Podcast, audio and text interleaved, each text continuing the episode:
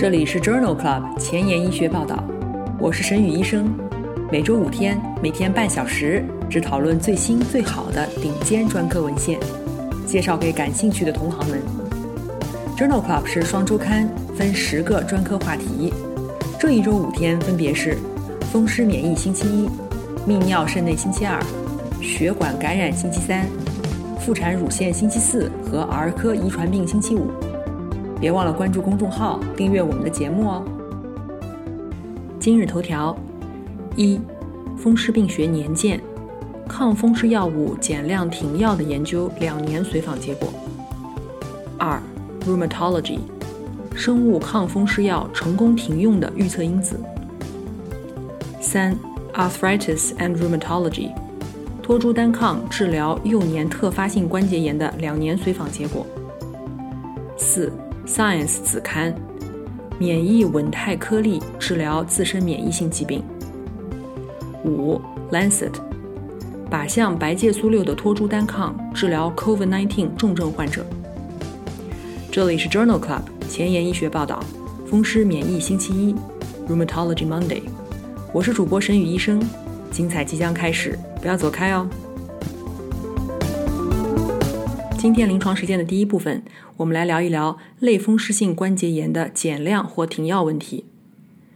二零一五年，美国风湿病学指南建议，如果类风湿关节炎患者长期持续缓解，可以考虑减量。首先，减量或停用糖皮质激素或者非载体类抗炎药；其次，减量或者停用生物制剂，特别是生物制剂与传统抗风湿药联合使用的时候。最后，在医生的建议下，谨慎调整或者减量甲氨蝶呤或者其他传统抗风湿药物。对于病程较长的患者，不建议轻易停用传统抗风湿药物，因为停药以后的复发率很高，而且再次治疗以后达到缓解的难度大大增加。既往我们曾经多次聊到过类风湿关节炎，分别是在第六期、第五十六期、第七十六期。第一百零六期和第一百三十六期风湿免疫星期一节目当中，曾经聊到过类风湿关节炎的临床特点、心脏并发症、相关的肺部疾病以及相关的感染问题。有兴趣的朋友可以点击链接重复收听哦。在二零二零年九月的《风湿病学年鉴》上，发表了一篇 Tara 研究的两年随访结果，讨论的正是类风湿关节炎缓解期。抗风湿药物减量或停用。对于类风关的患者，缓解期药物减量或者停用有以下两种策略：第一种是先逐渐减少传统合成的抗风湿药物，然后是肿瘤坏死因子抑制剂；第二种策略是先减少肿瘤坏死因子抑制剂，然后是传统合成的抗风湿药物。这项 TARA 研究是一项多中心单盲随机对照研究。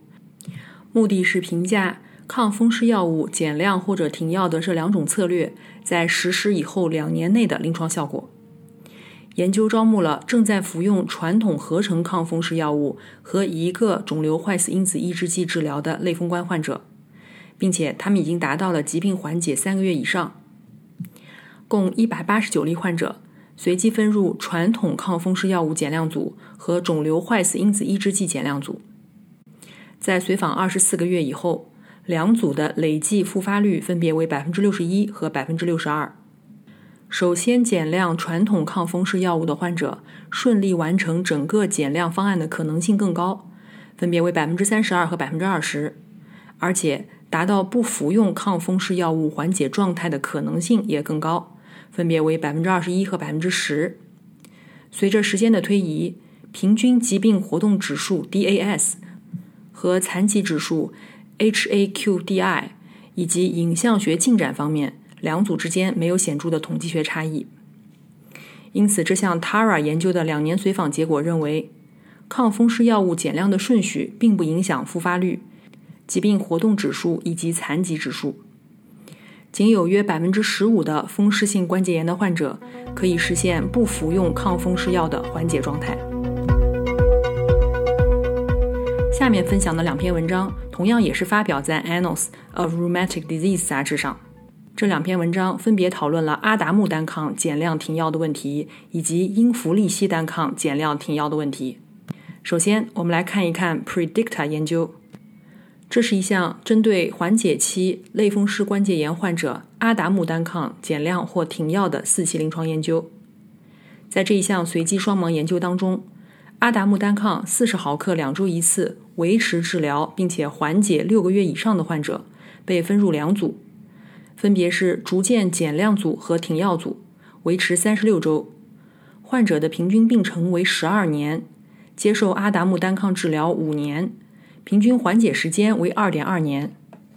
这一项研究发现，在逐渐减量组，有百分之三十六的患者在平均第十八周时出现复发，而停药组百分之四十五的患者在十三周时复发。阿达木单抗停药的患者复发率更高，而且复发的时间更早。基线特征或者是阿达木单抗血药浓度均与复发无关。大约有一半的患者重新开始使用阿达木单抗十六周以后，重新获得了临床缓解。这项 Predicta 研究认为，大约有三分之一到二分之一的患者在阿达木单抗减量或者停药以后会出现疾病复发。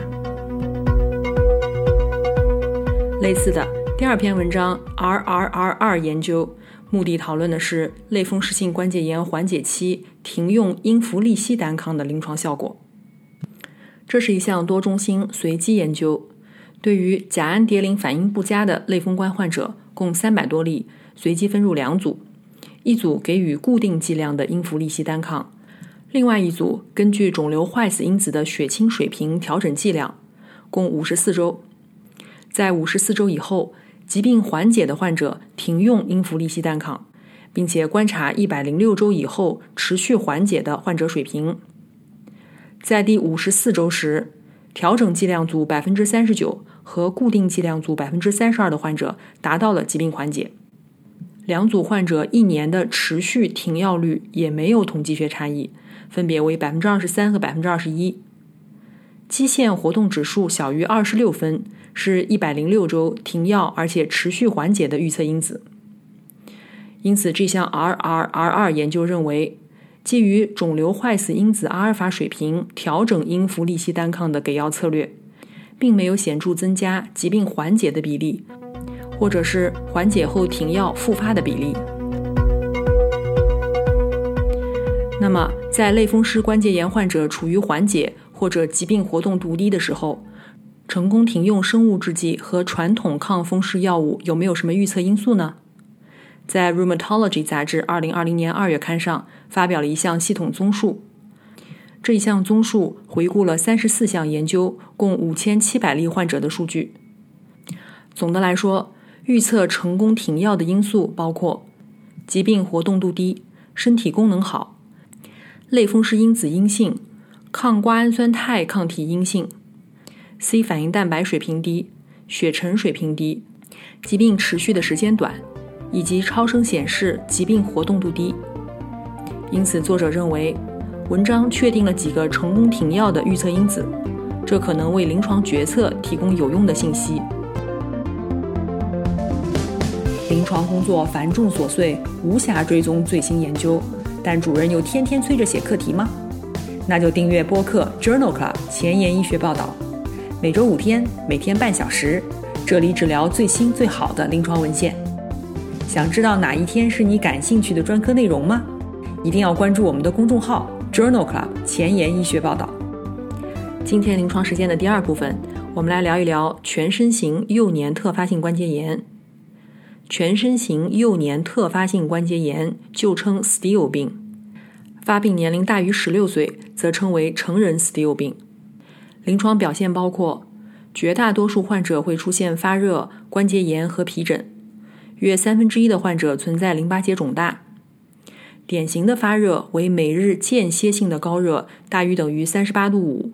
自发恢复至正常。其中，巨噬细胞活化综合征 （MAS） 是幼年特发性关节炎最严重的并发症之一，可以在起病之后数日到数周之内发生，危及生命。患者表现为持续发热、不典型的皮疹、三系降低以及严重的高铁蛋白血症。目前尚没有针对幼年特发性关节炎的特异性检查。血清检查当中，抗核抗体和类风湿因子几乎都是阴性的。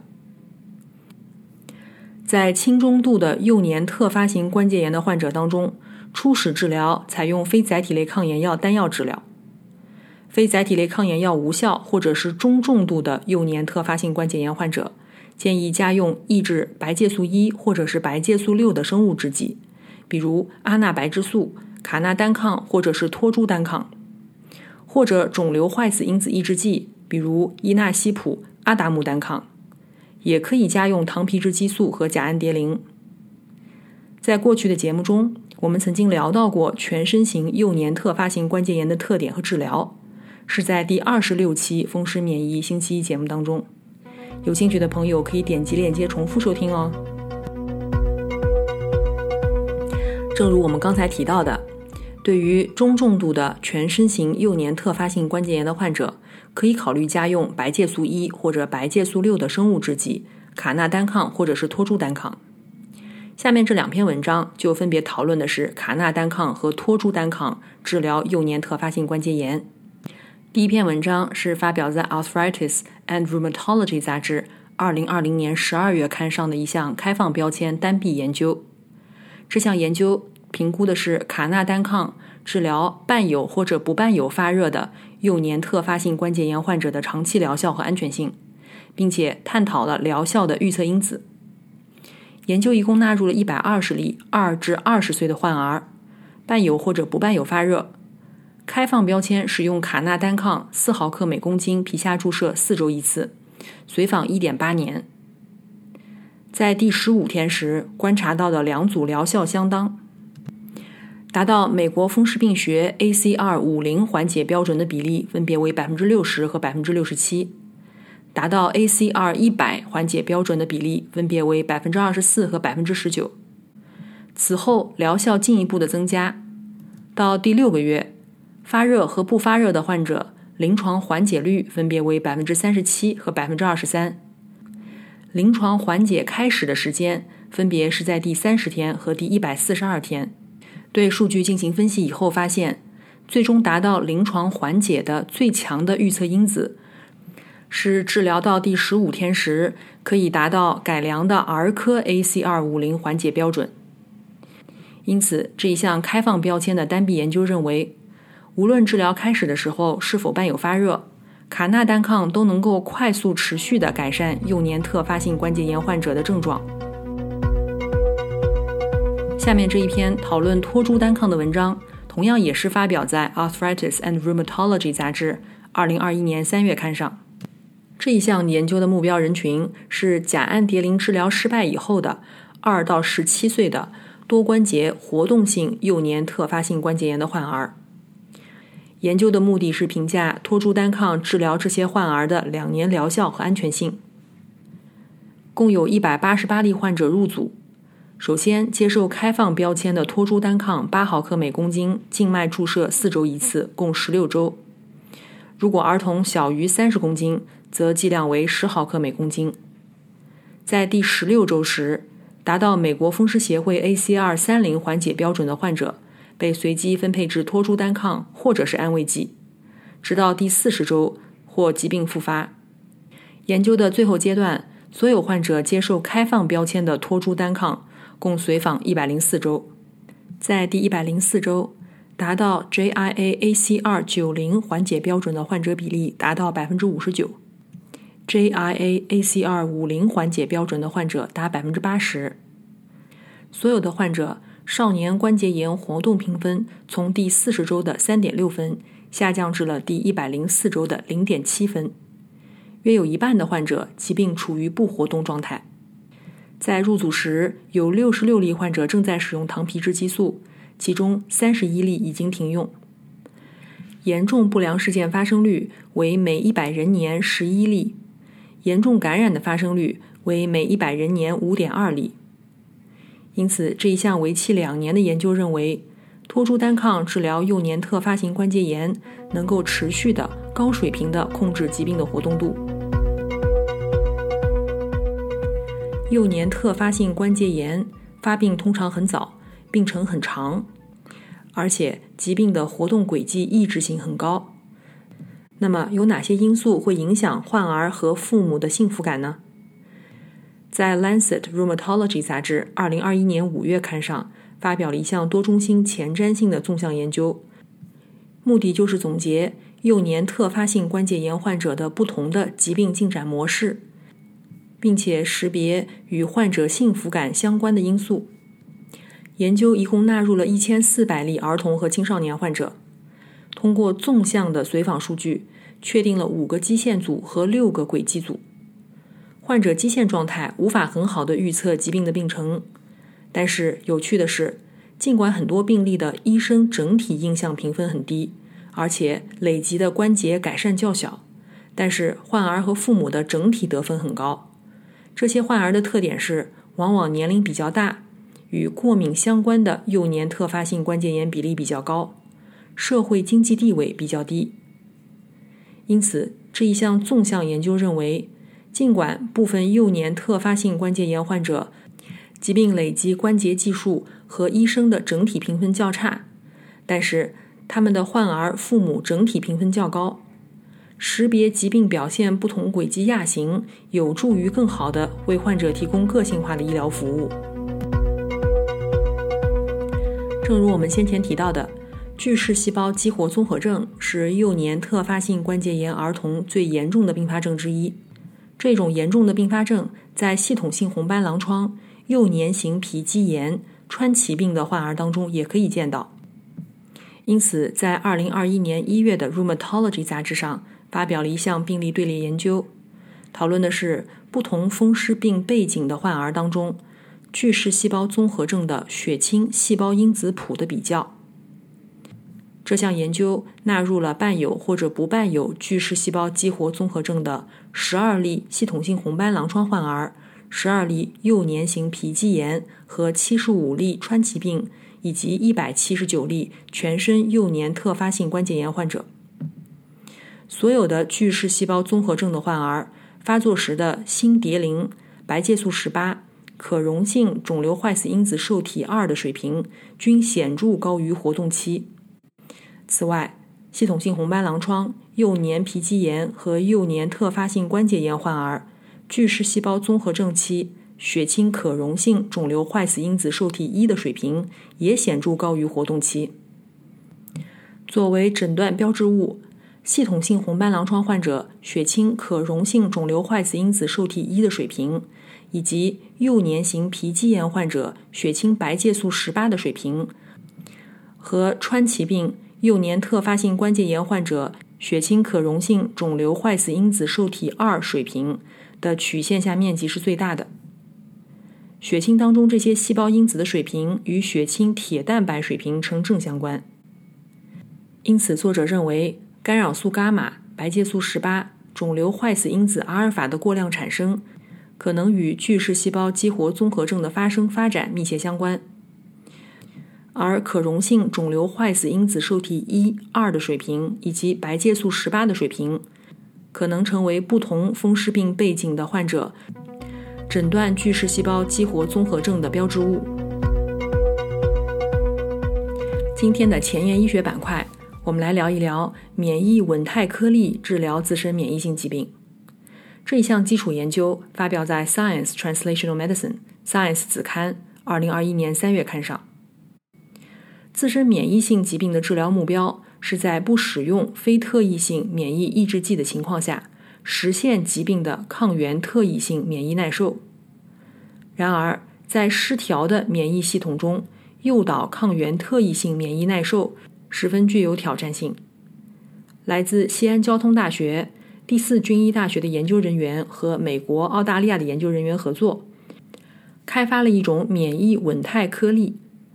通过诱导活化的 T 细胞凋亡和重建调节性 T 细胞，治疗多种小鼠自身免疫性疾病。具体来说，在结肠炎的小鼠模型当中，